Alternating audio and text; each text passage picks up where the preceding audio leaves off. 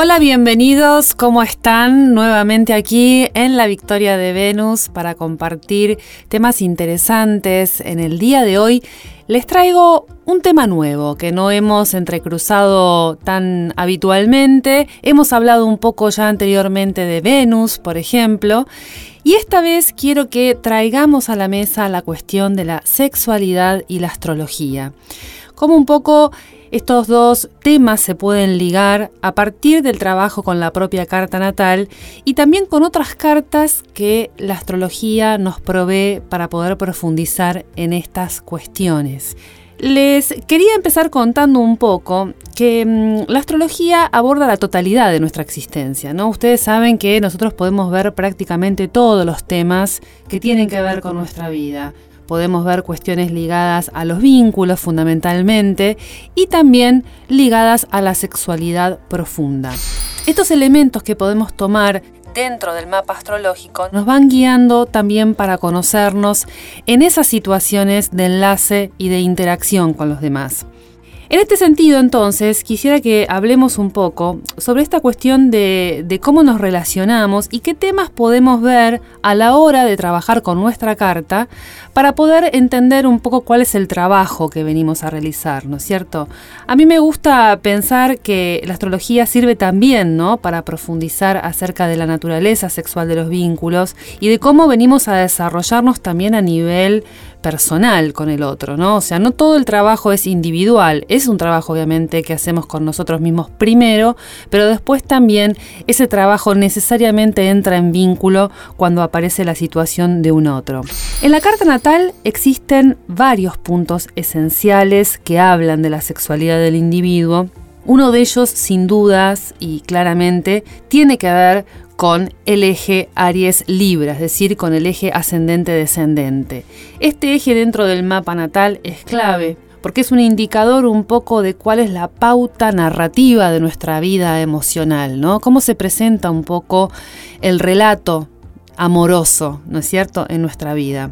Este, este eje es un eje fundamental porque nos va a plantear un poco dónde nos paramos nosotros y dónde se para el otro y qué juegos de interacciones, de poder o de vinculación se van dando en ese encuentro. Es importante ver en primer lugar siempre qué signos tenemos en esas casas. Esos signos van a estar hablando en, en gran medida de, este relato que yo les digo, ¿no? Un poco cuál va a ser la pauta energética. No es lo mismo tener un ascendente en un signo de fuego, por ejemplo en Aries, que tener un ascendente en un signo de agua, por ejemplo Cáncer. El signo que esté en la casa opuesta y complementaria va a nutrir también de información diferente ese encuentro entre el yo, el individuo y el otro.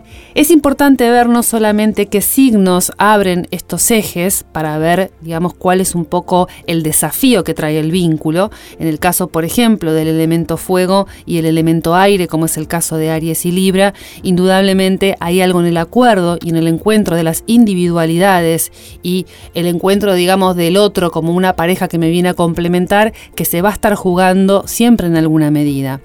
Estos dos signos, recordemos que además traen dentro de sí eh, al, relato, digamos, por excelencia mitológico que representa el entrecruzamiento, digamos, de los vínculos, que es el relato amoroso entre Marte y Venus. Entonces, estas dos energías son importantes en, en, el sentido de este encuentro, ¿no? de este trabajo vincular al cual nos van obligando de acuerdo al signo que se encuentre allí. Es cierto también que no solo tenemos que observar el signo, sino que también es muy importante ver eh, planetas ¿no? que ocupen estas casas, ¿no? Este, ver un poco también qué tipo de planetas son para ver qué tipo de experiencias pueden materializarse en esos vínculos. Si hay planetas personales involucrados, obviamente la vivencia va a ser, digamos, eh, tenida en cuenta más en primera persona que si tenemos planetas transpersonales, que recordemos que los planetas transpersonales son Urano, Neptuno y Plutón y que puede ser que estén hablando no solamente de un proceso de trabajo personal, sino que además puede tener un condimento generacional. eh, sabemos bien que, bueno, quienes nacemos con determinada energía, planeta transpersonal, en un signo determinado, estamos también atravesados colectivamente por una experiencia similar. Por ejemplo, el caso de la generación con Plutón en el signo de Libra. Esta generación ha tenido y tiene que trabajar mucho, muchísimo la transformación de los vínculos amorosos y la cuestión del poder ligado al, punto de colaboración y de acuerdo ¿no? que exige Libra al poderoso Plutón, ¿no? regente natural de Escorpio. Pero retomando lo que decía antes, es importante ver qué planetas tenemos alojados en estas casas y en ese entramado, en ese diálogo que van estableciendo estos dos planetas, tres, cuatro, el stellium, porque hay gente que tiene un stellium en una casa, ¿no? No importa qué cantidad, sino qué tipo de planetas estén involucrados. Cuando hay planetas en estas casas, obviamente hay un énfasis, hay un énfasis de trabajo entre lo vincular y lo personal. Otra eh, cuestión que hay que ver, obviamente, es qué aspectos tienen los planetas que estén involucrados en estos ejes. Naturalmente, si tenemos ocupada la casa 1 y también la casa 7, esto va a estar hablando de que hay seguramente un aspecto de oposición, con lo cual hay algo a integrar, hay algo a acordar desde el punto de vista del encuentro con esa energía que tengo en espejo en la vereda de enfrente.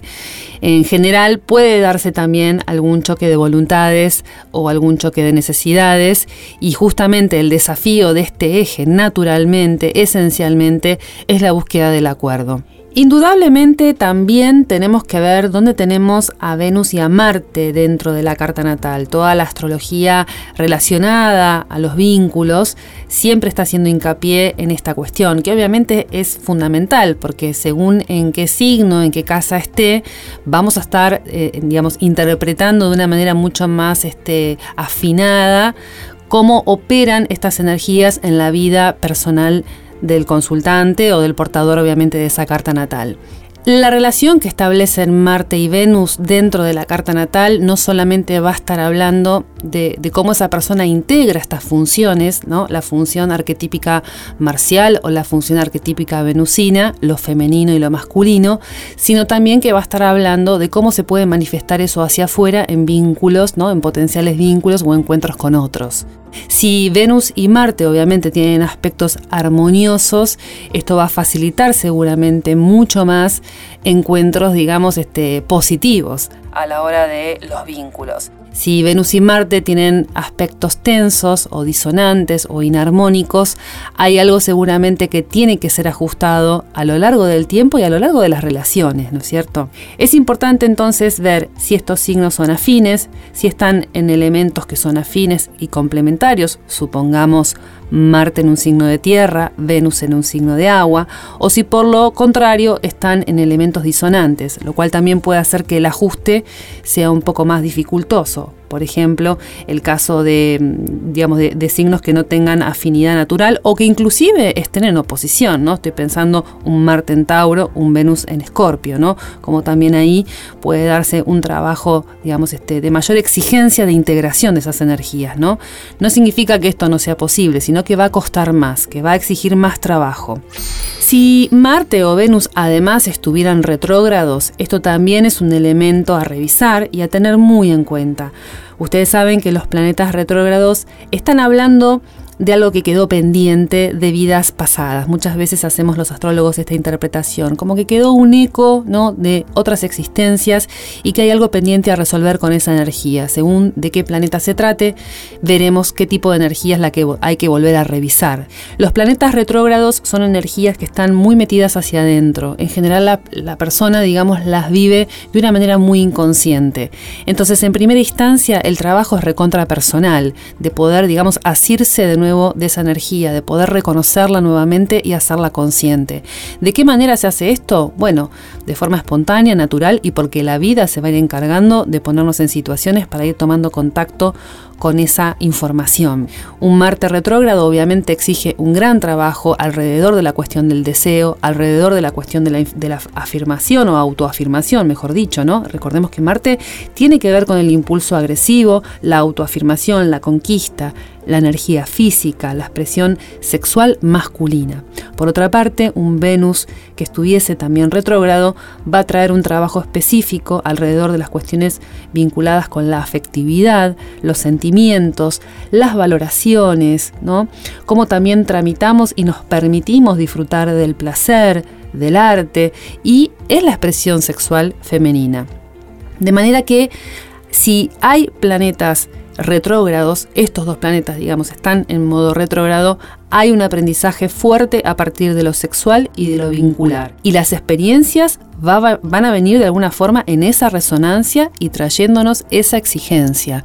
Entonces en los vínculos, si yo como hombre tengo un Marte retrógrado, bueno, pues tendré que trabajar mucho mi sexualidad, trabajar mucho mi autoafirmación en los vínculos, ver cómo trabajo las cuestiones de violencia, ver cómo trabajo las cuestiones, digamos, de, de la autoimposición o la imposición del otro por sobre mi deseo, digamos, hay una cuestión ahí muy ariana que está como trabada. En el caso, por ejemplo, de un Venus retrógrado, bueno, también como mujer, supongamos una mujer que tenga el Venus retrógrado, bueno, tendrá que trabajar esa energía también en los vínculos de una manera mucho más este, ardua, en donde lo que seguramente se le vaya a exigir casi de manera sistemática es la cuestión de la autovaloración, ¿no? De dónde se está ubicando ella y de cómo también puede verse a sí misma hermosa, poderosa, ¿no? Y, no quedarse, digamos, conforme con menos de lo que necesita o de lo que realmente merece. Hay todo un tema también ahí de de, digamos, de reconocimiento de la propia belleza, ¿no? Y de cómo,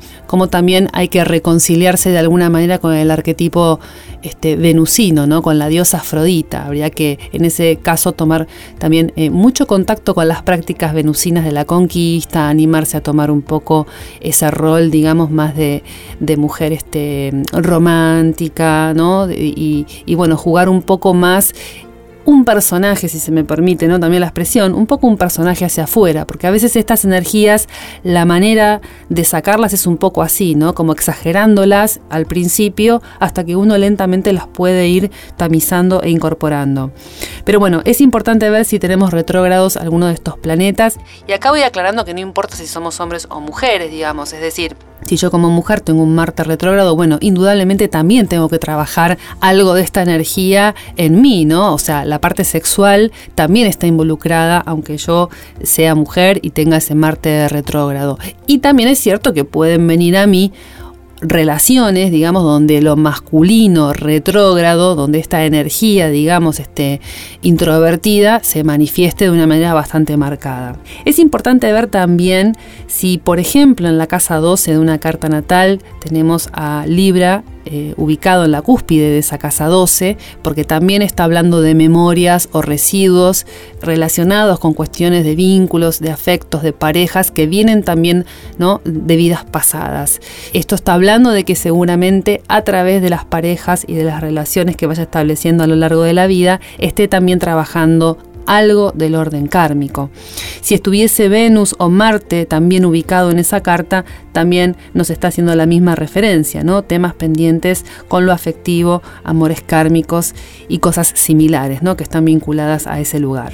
Eh, decía también después que es importante ver si hay ejes interceptados, ni que hablar si tenemos interceptado, por ejemplo, el eje 1-7, o si tenemos interceptado directamente a los signos sea en, el eje que sea, pero que estén interceptados de por sí Aries y, Libra, ¿no es cierto? Lo mismo si estuviesen interceptados Tauro o Escorpio. Esto también está hablando de información pendiente no solo con lo vincular, sino también con lo sexual. Fundamentalmente ver también las casas 5 y la casa 8, que son dos casas ligadas al encuentro sexual. La casa 5 quizás de una manera mucho más lúdica, más de autoconocimiento y autorreconocimiento del propio poder sexual, tiene más que ver ¿no? con el disfrute o el goce ¿no? de la sexualidad y en segundo término obviamente la casa 8 como el lugar donde yo me encuentro con un otro para compartir la sexualidad, ¿no es cierto? Y finalmente creo que también es importante ver siempre si Saturno aparece en alguna de estas casas, por ejemplo en la 5 o en la 8, porque también puede estar indicando un gran aprendizaje kármico alrededor de lo vincular y lo sexual. En astrología hay varios relojes que utilizamos para seguir analizando estas cuestiones, ¿no? Por ejemplo, usamos la carta de la sinastría, que es una carta que superpone en realidad dos mapas natales de dos personas distintas y a partir de esa superposición vamos como hilvanando un poco cómo dialogan los planetas de uno en relación con el otro. Esa técnica es muy interesante, muy compleja, que bueno, en otra ocasión desarrollaremos un poco qué información puede traer una sinastría, pero bueno, es una muy buena forma de ver qué está activando cada vínculo, ¿no? este, qué áreas de vida se están moviendo y muchas veces a partir de la sinastría uno puede resolver cuestiones natales ligadas a la sexualidad, ¿no? o también las puede por el contrario, este, bueno, puede por el contrario digo encontrarse con dificultades a partir de ese vínculo, ¿no? Porque con algunas personas, por ejemplo, la sexualidad fluye más que con otras, ¿no? Este, y viceversa. Hay otra carta que después también uno puede ver, que es la carta compuesta, es una tercer carta, podemos decir que se levanta en función de cálculos que se toman en relación a estas dos cartas, ¿no? De los dos, de las dos personas involucradas, y es una carta que más habla del potencial que tiene la relación que de la sinastría en sí, que tiene que ver con este, este digamos, este emparejar un poco dos mapas natales. Lo cierto es que el propósito en definitiva de profundizar ¿no? en toda esta información que un poco les he relatado hoy tiene que ver con esto, ¿no? con poder analizar estos datos en nuestra carta como una manera, digamos, de hacer conscientes estas, eh, estos, estos puntos de contacto con nuestra vida sexual, ¿no? Y cómo la astrología es un excelente vehículo también para tomar contacto con esta información y empezar a gobernar nuestra intimidad, ¿no es cierto? Yo creo también que ayuda a que entendamos esto, que la sexualidad no es una cosa estática, sino que está viva, como está vivo el mapa natal, como están vivos los planetas, como todo se está moviendo, como los tránsitos. No es que si nacimos con una configuración complicada a nivel sexual o a nivel vincular estamos condenados, de ninguna manera. El mapa natal se mueve todo el tiempo, planetas que están retrógrados pueden ponerse directos, es decir, hay progresiones, hay tránsitos que favorecen el encuentro, hay personas que llegan a nuestra vida para hacer el trabajo de destrabar o facilitar algún área que estaba obstaculizada, digamos, ¿no? Entonces es importante registrar que esto está vivo, ¿no es cierto? Está vivo adentro nuestro y de alguna forma está sujeta también a estos cambios que nosotros mismos vamos experimentando, ¿no? Y a estas experiencias que se nos van dando en estos campos de vida, de experiencia, de relaciones, a partir de esas personas que van llegando y con las que nos vamos relacionando. Por eso es clave entender que cada etapa tiene su encanto, que cada experiencia tiene su aprendizaje y que no existe una única sexualidad ni una única forma de vivirla. La realidad es que hay tantas como individuos y lo importante es vivirla en, en, plenitud y poder compartirla con otro en libertad y respeto mutuo. Hay muchos autores que establecen inclusive una correspondencia natural entre el encuentro sexual y los procesos alquímicos. A mí esta mirada me encanta porque para mí realmente hay una búsqueda inconsciente que todos hacemos hacia la unidad sexual dentro de nuestra carta natal. Esto es como un impulso erótico natural que todos traemos, ir, ir al encuentro con la otra mitad, con esa otra parte, ¿no es cierto? La astrología está atravesada por esta, por esta cuestión. Es existencial para nosotros ese reencuentro idílico y poético con un otro, ¿no? Entonces, si lo pensamos así, la sexualidad pasa a ser entendida como un tesoro que excede al plano físico porque contiene también de manera implícita una función espiritual, que es buscar la unión con un otro como un acto espiritual. Esta idea, ¿no? Un poco de que, que, bueno, que el universo se expresa a través de la sexualidad humana es muy poderosa porque nos habla, ¿no? De cómo los planetas pueden ayudarnos a restablecer en nosotros esa unión sagrada entre lo femenino y lo masculino y además en un estado primordial.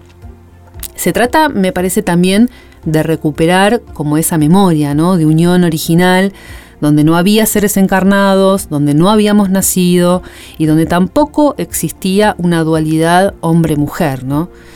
El deseo, digo yo, ¿no? Que nos brota, en realidad es ese deseo que busca como religar esta separación entre el hombre y la mujer. Eso es el deseo, el deseo de volver a estar unidos.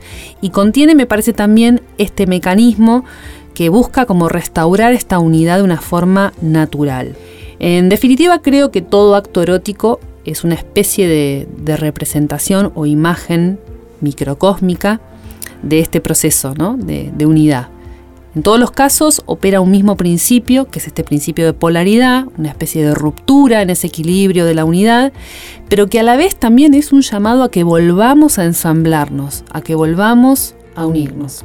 La astrología entonces, como lenguaje simbólico, favorece muchísimo estos procesos alquímicos psíquicos por lo que, bueno, bien pueden usarse también en la búsqueda de una sexualidad más plena y consciente. Para mí ese es el desafío, volver a encontrarnos, pero saliendo de cualquier enfoque limitado, limitado digo por ejemplo a una cuestión de género, porque la astrología parte de la premisa que todos llevamos dentro de la función femenina y masculina como arquetipos esenciales.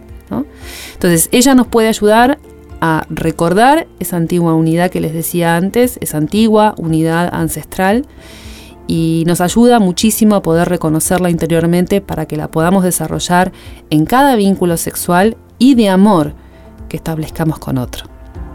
Les mando un abrazo fuerte y nos reencontramos muy pronto.